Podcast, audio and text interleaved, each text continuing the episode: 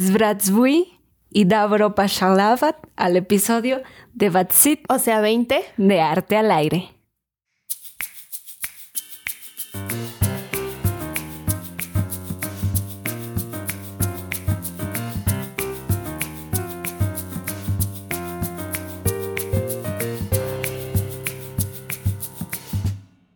Dobre din, Druzia. O sea, ¿qué hongo, mis cuates o mis compas? ¿Qué rollo con el pollo? Hola, aquí Gina López Nova. y Cecilia Rodartovich. Aquí nuestro ruso, el ruso de Ceci. ¿Qué tal? Enseñándonos sus habilidades que no sabíamos que tenía. pues hay medio medio, ¿eh? Porque... la verdad lo saqué de internet el traductor. Así es, estoy investigando. Bueno, toda esta, este, ¿cómo le dirías? Esta intro. Esta intro, ajá, fue para, em, pues decirles, ¿no? de que para entrar en el mood de lo que vamos a hablar el día de hoy. Así es, porque venimos muy rusoskis.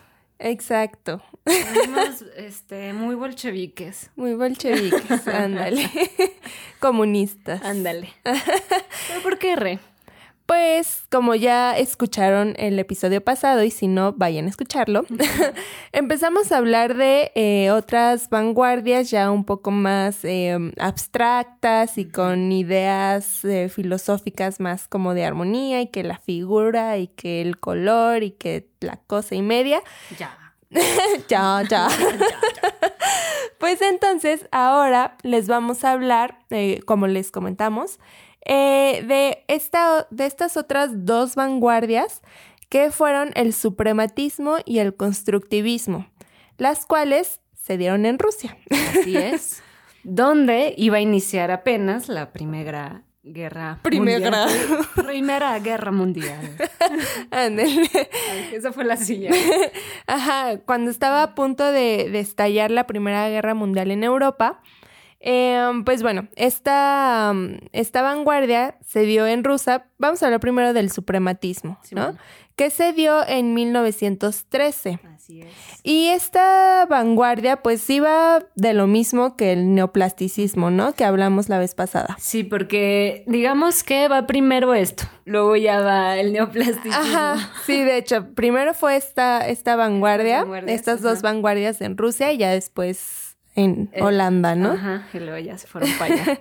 Pero bueno, entonces va bajo esta misma idea de, de simplificar eh, como las figuras, ¿no? Bueno, que veníamos hablando de, de las figuras geométricas y de ya no representar tal cual al objeto, alejar un poco al arte de la representación. Eh, pues sí, de la realidad de los objetos y, e ir más allá como a, a tratar de, de, a través de figuras geométricas llegar como a lo espiritual, a la armonía, ¿no?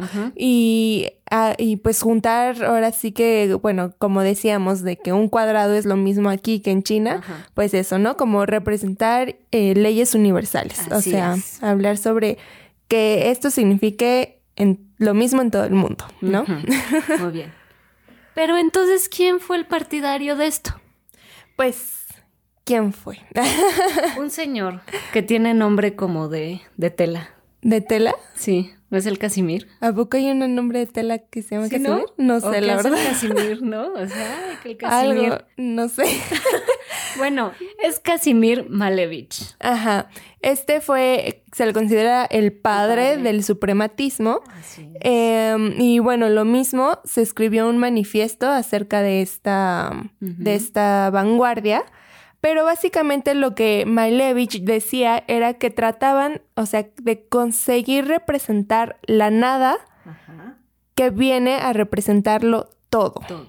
Qué profundo, ¿no? o sea, la nada a través de todo. o sea, está muy, está muy confuso, ¿no? Está, hasta un poco complicado, ¿no? O sea, ¿cómo le haces? Exacto, y para esto es como, pero ¿cómo representas la, nada? Y pues sencillamente era crear arte centrándolo en las propiedades físicas de la propia obra. O sea, bueno, las figuras, colores simples. y la abstracción. Y la abstracción, ajá, era completamente abstracto ya este, esta situación, ¿no? Que de hecho para 1913, que fue cuando inició todo este rollo con Malevich, él, él, en realidad lo que quería era seguir promoviendo, ¿no? Estas ideas, porque bueno, Malevich fue una persona que en realidad él no fue artista, él se Ajá, hizo, se hizo. se- ajá, fue autodidacta y pasó por todas estas vanguardias anteriores, ¿no? Porque, Ajá, o el sea, cubismo, ujú. fauvismo, de hecho él inició con, ajá, con todo esto Ajá. hasta que llegó a su propia expresión, Exacto, ¿no? ajá. Por así decirlo. Y para esto fue cuando pintó la, la pintura como más abstracta que se había visto en todo el mundo y hasta el momento en la historia del arte, que fue el cuadro negro. Eh, búsquenlo así rápido en Google. El- creo que es cuadro negro con fondo blanco. Así que literal es una pintura, o sea, en un lienzo, un, un cuadro negro con, pues sí, como con el fondo blanco. Ajá, y tiene muchos parecidos que son blanco sobre blanco, que son cuadrados y eso. Ajá, o sea, si lo ves, pues no hay más, no hay mucho que ver, es un simple cuadro negro, ¿no? Y obviamente, pues esto, ajá, sí, a mí también me agradan. Esto pues viene a romper con todo, ¿no? O sea, ya... Esto fue como de lo más revolucionario en el arte, ¿no? Sí, de hecho fue lo que más rompió así completamente. Ujú. Y lo que él buscaba era, pues, que a través de la, de la abstracción y de la forma pura, que el espectador pueda tener como una experiencia, em, ¿cómo decirlo? Pues sí. Más espiritual. ¿no? Ajá, más espiritual y, y pues sí, que le siente el llamado de la armonía a través de Dios. cuadro. no, bueno, quién sabe. ¿no? Que de hecho me recuerdan mucho a este Rothko. Ajá, tal vez. Porque también tenía que ver con lo espiritual. Pero bueno, Ajá, Rothko. ya luego- usa muchos colores y todo. Ajá. Luego ya, este. Otro rollo. Pero de hecho sí, o sea, al principio, este. Por lo mismo que dice R, de, pues se usaban colores muy Monócromos. monócromos. Cada vez empezaban a abrirse un poquito más, ¿no? O sea, vamos a usar este color- otros colores, ¿no? Pero sí, o sea, siempre fue como los colores primarios, negro, blanco, gris. sí, aquí, aquí en esta em, vanguardia fue más que nada blanco, negro, eh, un poco de gris tal vez y rojo, ¿no? Rojo porque pues comunismo.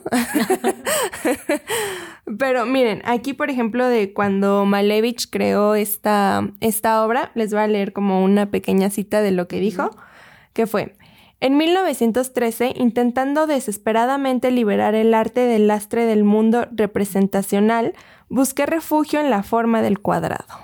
O sea, él ya estaba harto de, de que todos pintaran los paisajitos o las modelos acá, el desnudo, eh, todo eso. O sea, él ya, ya estaba harto y dijo, pues quiero representar todo eso en algo muy simple. Ok. Eso, eso fue su sentir. Interesante. Bueno, entonces, pues esto es lo que hacían los, los suprematistas. Em, Hablando de la supremacía y de los suprematistas, dice, la supremacía del sentimiento o la percepción de lo puro en el arte creativo. Eso es la supremacía. muy bien. pues sí, y no hay más que decir porque esto es todo. O sea, si buscan en, pues sí, en Google eh, pinturas de este movimiento, pues sí, van a, van a encontrar puras figuras geométricas, colores muy simples.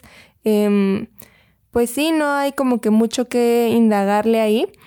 Y luego, por esto, fue que luego otros artistas empezaron como que a decir, ok, está muy padre su idea del suprematismo, que, que, que armonía, qué Muy bonito. qué espiritual. Ajá. Pero, ¿cómo hacemos que todas estas ideas lleguen bien al pueblo ruso? Que el pueblo ruso lo entienda. Si, si de hecho hoy en día, pues tampoco si uno lo ve, tampoco lo entiende, ¿no? Al, al 100%, así como que sientas la armonía. Así es. ¿no? Entonces, estos artistas crearon el constructivismo. A partir del suprematismo, ¿cómo? Nace el constructivismo. Exacto, en 1915. 1915. Ahora sí, ubiquémonos también un poco en la historia. Eh, si recordarán por ahí en sus historias, en sus historias, ¿eh? En sus historias personales, por favor, recuerden. en sus historias de sus vidas pasadas. En su modo espiritual. Este, no, en su clase de historia universal. La revolución rusa eh, se dio en 1917. 1917 ¿No? El constructivismo en 1915. Estamos diciendo que, bueno, ya estaba como que toda esta época, eh, pues antes de. Ajá, pre-revolución. Que, bueno, recordarán un poco que está como toda esta situación de los zares y que el pueblo ruso estaba en un alfabetismo pues completo, no había progreso como de pues de industria. estaban bien hartos de los Ajá, de los del Nicolás II. Dijeron, ya, usted ya, váyase para allá. Y luego, Anastasia, ¿dónde está Anastasia? Ándale. Pero bueno, entonces el constructivismo se creó en, esta, en este momento y pues justo con esta idea, ¿no? Los artistas querían llegar al pueblo ruso. la mayoría, ajá. Como mucha fuerza, meter eso, pero ¿cómo hacemos para que cambie todo esto, no? Ajá, pero lo que les querían meter pues era justo esto, que, que el pueblo ruso empiece a tener pensamiento crítico, que empiece pues sí a, a, ver qué es lo que está pasando con su, con su país, a meterles ideología política, ¿no? Claro. Entonces, pues crearon este otro, este otra vanguardia que es el constructivismo. Y ustedes se preguntarán, bueno, sí, pero ¿quiénes están en el constructivismo? Y pues Tatlin, Vladimir Tatlin. Igual es muy famosillo. Ajá, es muy famoso. Que de hecho en 1914 él fue a visitar a Picasso. Ajá. a su estudio y, y dice, no manches, o sea, este güey está haciendo cosas muy chingonas. Me inspira a, porque parece entonces Picasso estaba haciendo cubismo. Ok, sí. Entonces dijo, pues de aquí me agarro también. O sea, de aquí agarró la inspiración para, pues, para seguir haciendo lo mismo, ¿no? Exacto. Entonces, bueno, el constructivismo eh, puso como la identidad, eh, eh, bueno, su identidad, pues, era como del comunismo soviético, llevar al pueblo el comunismo y su, pues sí, su objetivo era ese y como que haciendo a un lado la burguesía. El comunismo, digo, bueno, sí, el comunismo, pero el constructivismo detestaba a las élites, ¿no? A los burgueses. Era como, váyanse para allá, ¿no? Pero bueno, esto tampoco no era de que lo cerrara a, la experimentación. Al contrario, sí, se vieron muy experimentales y muy creativos. Así es porque utilizaron de distintas técnicas, desde el collage, eh, empezaron a hacer esculturas abstractas que tampoco nunca antes se habían hecho en el mundo. Eh, pues sí, experimentaron con muchas disciplinas y crearon nuevas tecnologías y pues hasta pues se metieron en la arquitectura, ingeniería, diseño y demás artes. que de hecho esto que dice Re de todos los materiales que usaron, em, digamos que es eh, la gente se sintió identificados porque también los artistas querían sentirse identificados con el pueblo. Exacto. O sea, que eran cosas comunes que podían conseguir, por ejemplo, los metales, este, las maderas, vidrios. Y, y también eh, para lograr esto los artistas se alejaron completamente de las galerías. Em, ya, pues sí, para, para que el pueblo tuviera más acceso, porque pues sí, muchas veces y hasta la fecha ir a una galería luego es como de gente, me voy a sentir...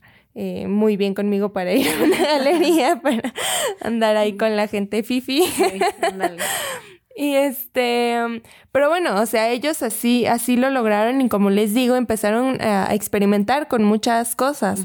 De lo más famoso que hay ahorita de ellos son pósters. Ah, pósters donde metían pues esto de la ideología política del comunismo y eh, este se identifica obviamente del suprematismo, porque el suprematismo también habían pósters, pero este se, se, identifica de la manera en que eh, hay un poco más de colores, ya hay amarillos, tal vez un poco de azules, y tienen también tipografías. También experimentaron mucho con tipografías, ¿no? Y pues sí, eran, pues están en ruso, pero, pero, son como llamados al pueblo así de este, no de sé. Que vamos a pelear contra unidos, la ajá, unidos somos la fuerza, no sé. Por ejemplo, hay uno de una obra de El Lisitsky. Ajá. Así se llama, ¿eh? se llama él. Él. Bueno, en realidad no se llama él, es como su, su, nombre, artístico. Ajá, pero se apellida Lisitsky. Ajá. Hay una obra muy famosa, que si usted la googlea, que se llama Vencer a los blancos con cuña roja. Ajá.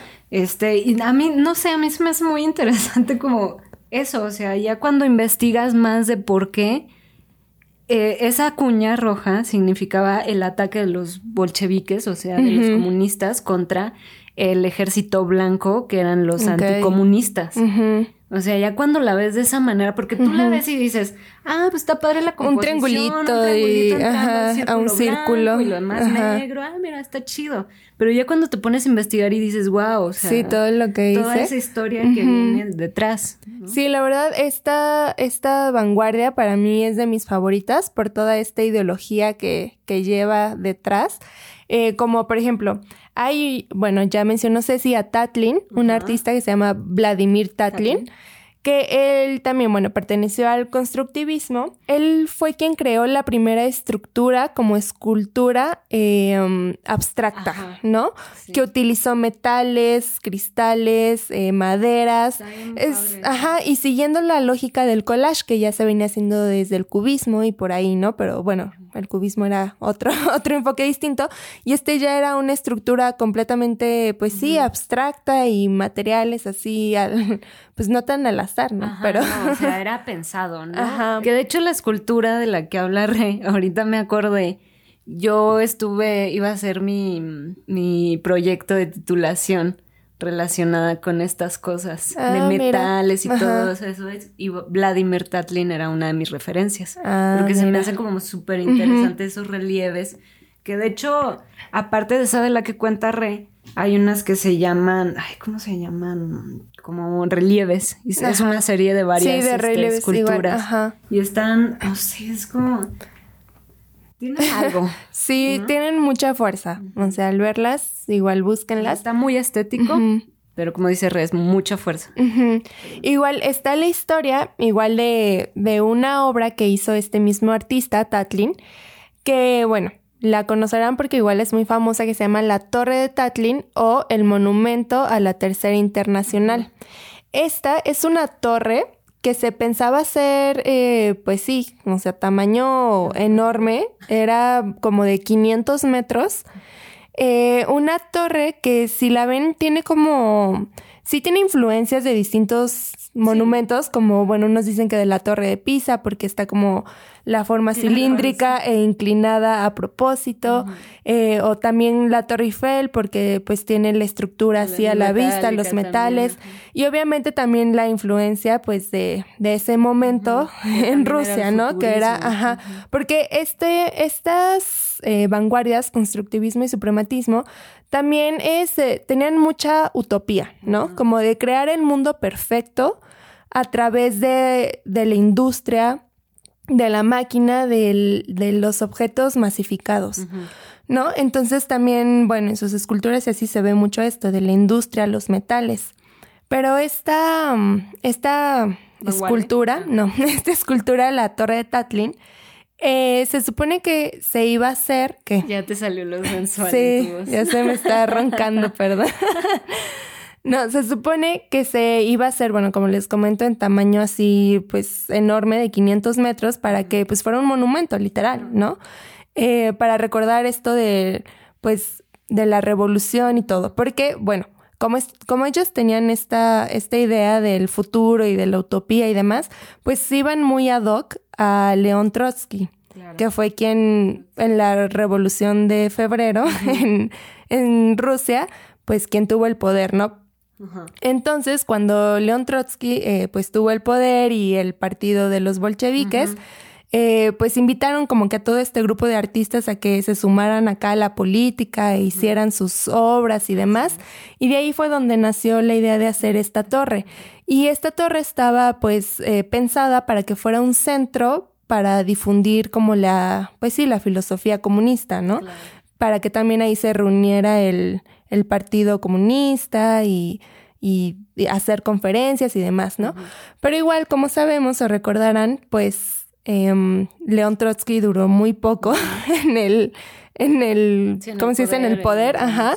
Lo derrocó Lenin y Lenin, pues, echó todo para abajo, ¿no? O sea, Lenin estaba en contra de todo esto, obviamente, y pues estos planes pues se destruyeron. Aunque bueno, también se dice que pues era algo muy utópico, muy así, porque pues era una torre enorme, un monumento que se necesitaban recursos que ni siquiera tenían, ¿no? De hecho, usted si busca en internet y ve esa torre, ahí hasta como imágenes como sobrepuestas que se ve como el tamaño ah, sí, que hicieron, o sea, porque se iba a poner en la ciudad que hoy es Luxemburgo, me parece. Y este, y bueno, o sea, sí, ya nunca se hizo, pero eh, Tatlin sí logró hacer maquetas. Claro. Varias maquetas de tamaño, pues sí, considerable. Sí está, sí está grande. Ajá, grandes. Logró hacer bocetos, maquetas y demás, y pues eso es lo que quedó de, de registro, ¿no? ¿Qué? ¿Unos dos metros y medio? Pues más o menos, pero está, está como en un pedestal, creo. Ajá. O sea, sí quedó, sí quedó como registro, pues esto de boceto, ¿no? Eh, pues sí se vería medio feita si lo hubieran hecho en la ciudad. O sea, a mí me gusta mucho. A mí me gusta mucho como escultura y cómo, y cómo está. pero en la ciudad siento que no sé, se vería medio extraña. Pues no, mira. Una fabricota. sí, sí, sí. pero igual búsquenla. O sea, a mí me gusta mucho esta torre por todo lo que trae y todo. Ajá, pero, pero quién sabe si lo hubieran terminado, que hubiera sido, porque se supone que también la idea, o sea, si la buscan, parece como un pastel de pisos, pero inclinado, ¿no? Así, vamos a describirlo algo así para que se la vayan imaginando. Y un pastel como de tres pisos, ¿no? Y se supone que según cada, eh, cada piso, iba a dar vueltas, iba a girar. Mm, o sea, no sabía. Ajá, se supone que eso es lo que querían, que girara, que el primer piso girara muy lento, que diera como una vuelta al año. El segundo piso que diera como una vuelta al mes. Y, el, y el tercero, ajá, una vuelta al día. Ah. Eso es lo que se, suponía y que también iba a tener como proyectores hacia el cielo que proyectara, pues no sé, lo que se estaba haciendo de la conferencia comunista o yo qué sé, algo así, para que la gente lo pudiera ver desde cualquier lado. Entonces, pues ya era un megaproyecto, entonces pues no, no tenían los dineros necesarios. en esa Rusia. Ajá, de ese momento, pues no. Además, pues a Trotsky le duró muy poco el chiste, entonces... Pero bueno. Pero, o sea, en realidad el, nombre de constructivismo no nace hasta, hasta ya tiempo después. Ajá. En sí, en sí.